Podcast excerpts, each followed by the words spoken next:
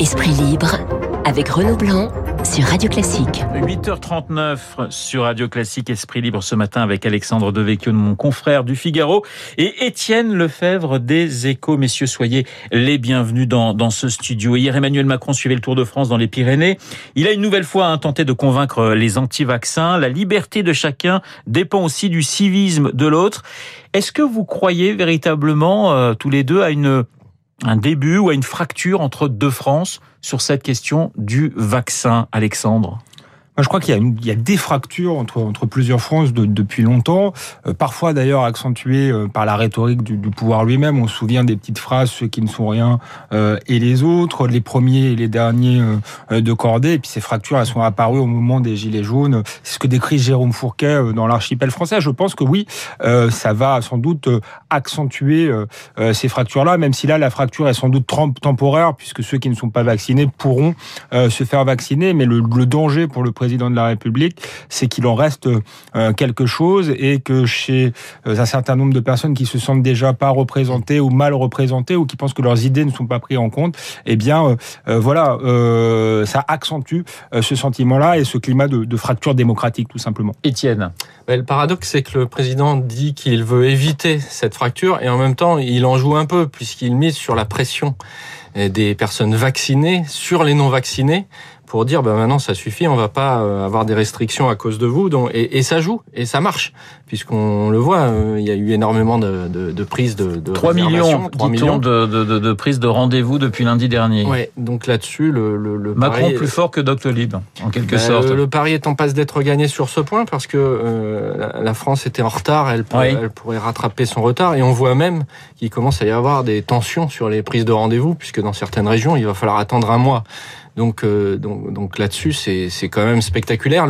L'objectif qui était de 40 millions euh, de personnes ayant eu une première injection de vaccin d'ici fin août pourrait, euh, à ce rythme-là, être atteint dès la fin juillet. Mais, j'y reviens, ça n'empêche pas qu'il y a en effet ce risque de fracture D'autant plus Alexandre. que ça a été un peu un peu dit. Je pense que le, le risque euh, est aussi que Emmanuel Macron demande en quelque sorte aux Français de se substituer à l'État, euh, à la police. Je pense aux restaurateurs qui vont devoir effectuer des contrôles, qui vont être soumis finalement à des choix cornéliens avec euh, leurs employés. Donc tout ça peut créer un climat qui est quand même qui serait quand même délétère. D'autant plus que son succès peut paradoxalement se retourner contre lui. Là, on est à 3 millions de, vaccinés en plus d'un coup, mais il faudrait pas revoir le retour de l'absurdistan euh, et d'un certain amateurisme, parce qu'il va falloir les faire, ces vaccins. Or, euh, quand on se renseigne un peu, c'est compliqué aujourd'hui de se faire euh, vacciner dans des délais qui sont désormais très courts. Ah oui, mais est-ce que la, meilleure arme, finalement, pour les, gens qui souhaitent une vaccination de, toute la population, ce sont les mots qu'on entend de dictature sanitaire, d'apartheid, d'étoile jaune Est-ce que finalement, ça ne sert pas la cause d'Emmanuel Macron, ses excès du côté des antivax, si je puis dire, Alexandre. Si, sans doute, euh, sans doute d'ailleurs qu'il joue un peu sur le, le, côté euh, autoritaire qui peut plaire euh, à une partie de son électorat. C'est une certitude que l'opposition des, des antivax, comme elle est caricaturale, euh, sert paradoxalement Emmanuel Macron. La difficulté, Étienne, effectivement, c'est de mettre en place ce pass sanitaire. On voit déjà un certain nombre de professionnels, hein, des restaurateurs qui disent mais moi je suis pas policier, je vais pas commencer à contrôler les gens. Euh, même chose dans un certain nombre dans, dans les cinémas, etc. Donc c'est ça véritablement le, le, le principal obstacle, j'allais dire, à cette à cette vaccination euh, de masse. Mais le Emmanuel Macron, il a fait le pari de, de, créer ce sursaut. Alors le sursaut est là, et mais pour ça, il a mis, il s'est mis un peu dans un entonnoir avec tout un tas de mesures qui vont être très compliquées à appliquer. Euh, alors on parle moins de l'obligation de vaccinale des soignants au passage, quand même. Ça montre bien que ça, finalement, c'est quelque chose que les gens ont intégré. La, oui. la, une très grande majorité de Français considèrent euh, cela comme un fait normal aujourd'hui. Ils ont déjà d'autres euh, obligations. En revanche, oui, le passe vaccinal, ça passe moins bien parce que euh, là, ça va concerner un peu tout le monde. Et puis, euh, ça a été annoncé sans être prêt. Euh, on le voit bien. et juridiquement, si j'étais méchant, j'allais dire que c'était une caractéristique assez souvent de. Voilà, voilà Macron, l'intendance suivra. Des et donc, l'intendance, elle, elle, elle, a du mal. Et donc, ça va être un peu le feuilleton de l'été, ces prochaines semaines. D'abord, le Conseil d'État. On attend son avis pour lundi. projet de loi en Conseil des ministres. Et, et ce qui va dire oui à tout, et notamment euh, au nouveau motif de licenciement pour les salariés des, des, des, des, des, restaurants ou des activités où le pass vaccinal est obligatoire, à voir. Et puis ensuite, matériellement, là, on a les centres commerciaux qui disent euh, si on met en place ce pass sanitaire, on va avoir des kilomètres de queue parce que c'est 30 secondes à, chaque fois qu'on veut vérifier. Euh, il y a la SNCF qui dit ben, d'accord, mais euh, comment on, on, met en place le contrôle? Les contrôleurs, il faut un décret pour qu'ils aient le droit, mais et puis ça va faire des files d'attente. Donc le plus probable en réalité, c'est qu'on va avoir pas mal de souplesse. D'abord, le Parlement va s'en saisir la semaine prochaine et il a son mot à dire. Donc, il va certainement euh, assouplir les sanctions, les délais. Donc, il va, y avoir le, Parlement qui a son rôle à jouer et l'exécutif lui-même. Euh, il n'est pas là pour matraquer les gens d'amende. Donc, il va. Aujourd'hui, il a un discours assez dur, mais je pense parce qu'il veut vraiment que les gens aillent se faire vacciner.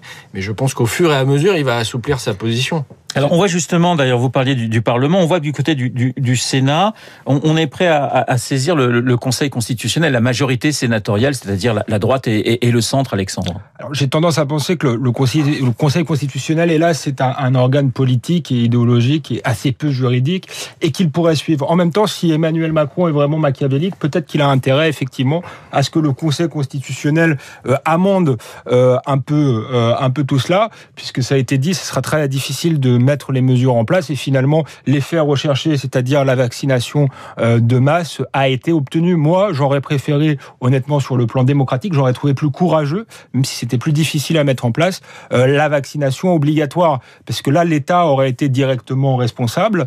Euh, là, encore une fois, il demande aux citoyens, que ce soit aux, aux, aux, centres commerciaux, aux restaurateurs, etc., de faire le travail de police. Et c'est un peu hypocrite, parce qu'en réalité, c'est une vaccination obligatoire obligatoire qui ne dit pas euh, son nom. Donc le courage politique, euh, ça aurait été de faire la vaccination obligatoire. Euh, Emmanuel Macron a choisi notre voie qui est sans doute assez maline, mais qui peut aussi se retourner plus habile dans un premier temps, mais qui peut aussi se retourner contre lui dans un second temps si tout ça est inapplicable et si ça devient, pardonnez-moi l'expression, le, bordel. Alors du côté du, du Sénat, justement, Bruno Retailleau disait il faut trouver le meilleur équilibre entre la nécessité de combattre la propagation du virus et la protection de nos libertés. Voilà, on, on sent bien aussi que finalement l'opposition marche sur des œufs sur cette question-là. Oui, vous l'avez dit tout à l'heure que l'opposition parfois caricaturale d'une partie euh, des anti-vaccins euh, et le besoin d'autorité dans le pays finalement euh, servait Emmanuel Macron, lui qui a du mal avec le régalia, en quelque sorte prend une posture régalienne sur sur le sanitaire. Donc ça peut gêner effectivement la droite qui ne sait plus trop sur quel pied danser. puis il y a, une droite libérale, il y a une droite plus plus autoritaire, plus souverainiste. Donc la droite est tiraillée là-dessus. Est-ce que maintenant, une fois que la, situation, euh, la crise sanitaire sera passée, euh, euh, est-ce que Emmanuel Macron en tirera réellement profit? Il a aussi beaucoup échoué dans de nombreux domaines dans la gestion de cette crise. Je ne vais pas rappeler l'affaire des masques, etc. Et d'une certaine manière, le choix qu'il est en train d'opérer là, de faire une vaccination obligatoire et un peu hypocrite, est aussi euh, un aveu de faiblesse. Si euh, il avait la confiance de la, population, sans doute que ce, la vaccination serait plus fluide. On voit par exemple Angela Merkel qui dit pas question de passe sanitaire en Allemagne, moi je vais continuer à convaincre les Allemands. Donc finalement, euh, cette méthode à la fois un peu autoritariste et à la fois un peu maligne traduit quand même une certaine faiblesse politique et, le fait qu'il n'est pas forcément suivi euh, par l'ensemble de la population. Étienne, faiblesse politique, vous partagez ce, cette analyse d'Alexandre? Oui, je pense que au niveau du Parlement, euh, ça va être des débats compliqués pour euh, l'exécutif parce que c'est là qu'on va se rendre compte que euh, certaines mesures sont, impraticables et, donc Emmanuel Macron va, va subir certainement des revers dans, dans, la mise en œuvre pratique. Mais je pense encore une fois que ça fait partie du plan et que il assume le fait que euh, tout, tout, tout, sera pas possible et tout sera pas applicable. Euh, je pense qu'il y, y, a un autre défi euh, dont on parle moins aujourd'hui, c'est que là, il y a beaucoup de prises de rendez-vous de jeunes notamment qui veulent être vaccinés. Donc ça, c'est bien parce que ça va réduire la vitesse de, de contamination, notamment l'été dans certaines régions. En revanche, il y a toujours un défi sur le plan sanitaire, c'est de, de, vacciner davantage de personnes fragiles et ayant des comorbidités. Et là-dessus, à 15-20% de personnes fragiles qui ne sont pas encore vaccinées. Et c'est ceux-là qui vont, qui risquent de se retrouver à, à l'hôpital et de faire des, des formes graves du Covid. Et ceux-là, euh, c'est pas c'est une autre toujours une autre méthode. Ce sont aux médecins euh, d'aller les appeler, aux agences régionales de santé, aux collectivités locales. C'est c'est ce qu'on appelle le aller vers ces ces personnes-là. Et, et, là-dessus, le, le, bon, il y a une mobilisation, mais c'est beaucoup plus compliqué parce qu'il faut y aller. C'est un par un qu'il faut les convaincre. On va changer de, de, de sujet avec un, après la vaccination un autre sujet qui pique, surtout pour Dupont, euh, pour Éric Dupont-Moretti, convoqué hein, aujourd'hui devant les juges pour prise illégale d'intérêt euh, s'il est mis en examen, ça serait sans précédent dans l'histoire de la cinquième, Alexandre. Oui, ce serait euh, sans précédent, euh, mais ça interrogerait... Le garde des Sceaux mis en examen. Oui, mais ce qui, ce qui est choquant dans cette affaire, c'est les raisons pour lesquelles il est mis en examen. il n'est pas mis en examen en correctionnel, il est mis en examen parce qu'il voilà, il a ordonné une enquête avec possiblement des sanctions disciplinaires sur certains juges. donc là, il y a une, on, peut avoir le sentiment que la justice instrumentalise ce, ce dossier pour se faire, pardonnez-moi encore l'expression, euh, Éric Dupont-Moretti. moi, je crois que c'est ça le, le fait qui me choque le plus dans cette affaire, bien que je suis le premier à être extrêmement critique sur la politique pénale d'Éric Dupont-Moretti. Mais comme l'a dit Emmanuel Macron en Conseil des ministres, la justice est, est une autorité, ce n'est pas un pouvoir. Je ne tolérerai pas qu'elle devienne un pouvoir. Et effectivement, elle ne doit pas prendre euh, la place de l'exécutif. Et je pense que Moretti, euh, dans sa volonté que les juges euh, soient responsables euh, de leur de leur jugement, tout simplement, comme n'importe quelle, j'allais dire, euh, profession. Eh bien, c'est une volonté, moi, que je trouvais intéressante. Et là, il y a un réflexe corporatiste qui est extrêmement inquiétant. Étienne. Ben, le, fait est que, a priori, même s'il est mis en examen, il devrait rester ministre de, de la Justice. Oui, la jurisprudence baladure ne s'applique pas avec Emmanuel Macron. Enfin, en tout cas, ne s'appliquerait pas dans ce cas précis, puisqu'elle hmm. s'est déjà appliquée hmm. auparavant. Guillaume Tabar l'a dit tout à l'heure à ce micro, et, notamment euh, le, chef de l'État l'a fait comprendre pendant le Conseil des ministres au gouvernement, et, et, ça vient du fait que, euh, en effet, les le, problème, les faits qui lui sont reprochés ne, datent pas d'avant sa nomination de ministre, mais de, son exercice de ministre. Donc évidemment, euh, le chef de l'État peut mettre ça en avant pour dire je ne vais pas désavouer un, ministre qui, qui, gouverne, euh, puisque ça serait un, un revers terrible. Après, sur le plan politique, ça va, ça va rester un, un poids. Ça va tanker quand même. Si on a un ministre, imaginons le garde des Sceaux mis en examen, politiquement, on imagine que l'opposition va y aller franco quand même sur cette question-là. Oui, alors ça, c'est pas sûr, parce mm. que euh, on, l'a mm. vu, notamment à droite, les, les, républicains achètent pas du tout euh, cette mise en cause par les syndicats de magistrats. Et, et donc, euh, pour l'instant, ils, ils, ruent pas du tout dans les brancards et sont plutôt très critiques sur, sur la procédure. Donc euh, il y aura des oppositions avec des positions différentes. Le problème, c'est plus l'image politique. Emmanuel Macron, ça fait quand même beaucoup de ministres maintenant qui, qui, qui doivent partir pour, pour ou, ou, qui partiront pas dans, dans, ce cas précis, mais qui ont dû partir pour des questions euh, judiciaires, alors que euh, il y avait euh, l'idée de, de, moralisation de la, de la, vie publique et de la République exemplaire qui avait été mise en avant au début du quinquennat. Et puis surtout, euh, le but, c'était de se réconcilier avec la justice et de montrer qu'on lui donnait beaucoup plus de moyens. Euh, on en a parlé et il va quand même y avoir 6000 postes en plus pour la justice, euh, qui avait vraiment des problèmes euh, d'effectifs pour, rendre la justice dans les délais. Euh, 6000 postes de plus sur ce quinquennat, beaucoup de moyens encore dans ce dernier budget. Mais euh, le, politiquement, le gouvernement risque de ne pas du tout en tirer profit. On se souvient, Alexandre, il y a un an, alors hein, la, nomination de d'Éric Dupont-Moretti, voilà, c'était c'était la, la, personnalité qu'on mettait en avant. C'était le coup médiatique d'Emmanuel Macron, mais est-ce que c'était un coup politique? Et est-ce que là, on ne paie pas une, une forme d'erreur de casting? Effectivement, c'était aussi une provocation à l'égard euh, des magistrats, euh, parce qu'on connaissait la, la vision d'Éric Dupont-Moretti, qui d'ailleurs, je l'ai dit, était une, une, vision que moi je je partage. Mais est-ce qu'il fallait fallait mettre une, une personnalité aussi clivante Et est-ce que paradoxalement, Emmanuel Macron, en le faisant, n'a pas renforcé le corporatisme des magistrats qu'il qu'il prétendait combattre? C'est sans doute voilà un, un, un échec politique, en tout cas cette cette nomination. C'est toujours compliqué hein, d'être ministre de la Justice. les magistrats sont rarement contents du choix. Oui, surtout quand on a été avocat. voilà. Interview ce matin dans votre journal, Alexandre. Alexandre Devecchio, interview de, de, Xavier Bertrand, qui dit refuser le naufrage et le sabotage de la société française. Euh, bon, il est en, campagne, clairement, euh, aujourd'hui. Qu'est-ce qui peut se passer dans les semaines qui viennent entre un homme décidé à y aller coûte que coûte et puis, et puis le reste des les républicains qui tentent de, une espèce de primaire pour désigner un candidat? Quoi qu'il arrive, on a l'impression qu'il y aura deux candidats. Alors, à moins qu'il se range derrière Xavier Bertrand. Je crois que la, la droite est, est, profondément euh, bonapartiste et qu'elle se range derrière celui qui est euh, son chef euh, naturel.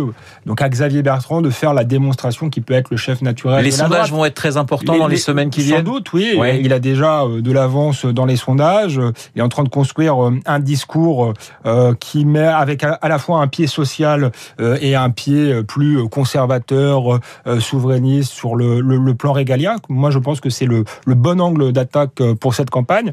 Euh, donc voilà, s'il arrive à construire un projet, à entraîner les Français derrière lui, je pense que la droite peut se, se ranger derrière lui. S'il échoue, il faudra en passer par euh, une primaire qui est sans doute euh, la, la pire des solutions à l'exception de toutes les autres. Étienne ben, il n'a pas le choix, Xavier Bertrand. Il, il, est lancé, il faut occuper le terrain au, au maximum. Et, et donc, euh, il, ça, il sait faire en plus. Donc, euh, il, a, il bâtit un projet dans tous les domaines. Euh, la période estivale, c'est pas la plus facile quand même hein, pour occuper le terrain. Je suis pas sûr que les, les, Français aient vraiment la tête à ça. Et en particulier avec cette actualité du, du variant Delta qui, malheureusement pour lui, écrase à nouveau euh, l'agenda politique et va continuer d'être le feuilleton de l'été. Ça sera pas la, la, la, primaire de la droite, le feuilleton de l'été. En mmh. revanche, si à la rentrée, en effet, il, parvient à, avoir vraiment une, large distance sur les autres, ça sera gagné. Euh, Laurent Wauquiez et Valérie Pécresse, eux, sont plutôt en retrait, en misant sur l'épuisement euh, de Xavier Bertrand euh, dans, un contexte justement où le, débat n'est pas là. Mais eux prennent le risque d'être distancés. Une dernière question, Alexandre. Euh, Laurent Wauquiez, on dit qu'il réfléchit beaucoup. Enfin, c'est-à-dire qu'on on, le dit candidat, alors que manifestement, il faudrait être plus prudent que cela.